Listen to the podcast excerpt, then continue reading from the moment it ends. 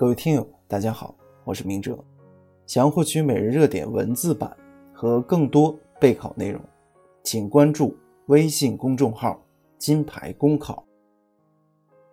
今天的热点来自新快报房清江的文章：国考注重基层用人，更要创造条件让人才留下来。二零一八年国考已经正式启动报名，本次国考。共计划招录二点八万余人，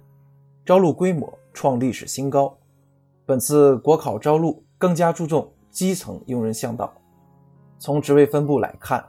招录计划中超八成招录名额分布在县区级及以下，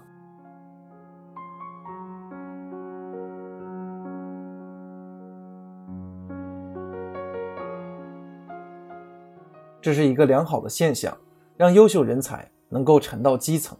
尤其是在边远贫困地区一线工作，对于稳定基层和增强基层发展活力显得尤为重要。通过优化并加强公务员考试的基层用人导向，对冲不同层级公务员招录的吸引差别，不失为一种有效的机制。比如，省级以上机关录用公务员，除部分特殊职位和专业性较强的职位外，不再面向高校应届生直接招考。而是要求考生要有两年以上基层的工作经历，提高报考门槛。同时，市地级以下职位以招录应届高校毕业生为主，引导和鼓励优秀高校毕业生报考基层职位。此外，中央机关直属机构市地级以下职位也安排百分之十五左右的计划，专门用于定向招录服务期满、考核合格的服务基层项目人员。其中重点招录大学生村官，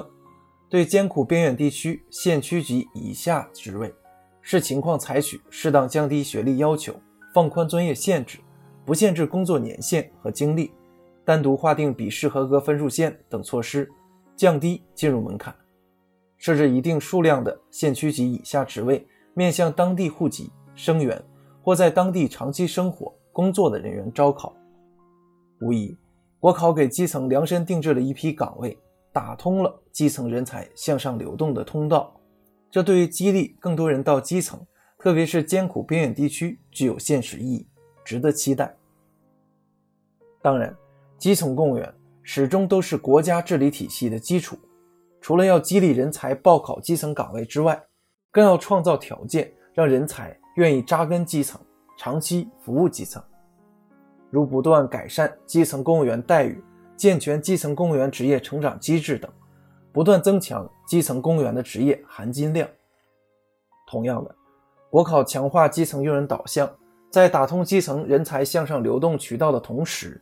也同步加强对基层人才，特别是考入公务员的约束。除了落实最低服务年限之外，对其报考省级以上公务员岗位，还有必要加强履职考核。以及职业素养的考察，规避一些人员公考下基层，变成新的镀金。